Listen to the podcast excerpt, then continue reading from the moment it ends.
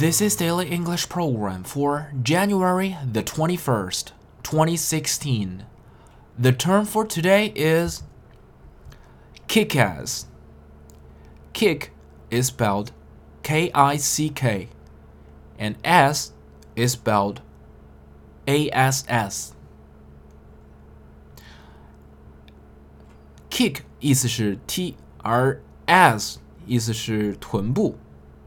嗯，这个词的意思是，哎，大家不要瞎想啊！这个词的意思是很棒，或者是很出色。You've saved money on clothing, so you would have enough budget for a kick-ass phone. 你在衣着上省下来的预算可以买部不错的手机了。You've saved money on clothing, so you would have enough budget for a kick-ass phone. Providing kick-ass services should be part of every business model.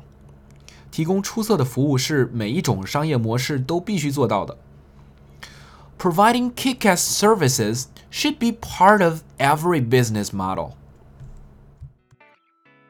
For more video series of my show, please check out my website at tubeguy.com or follow us on WeChat.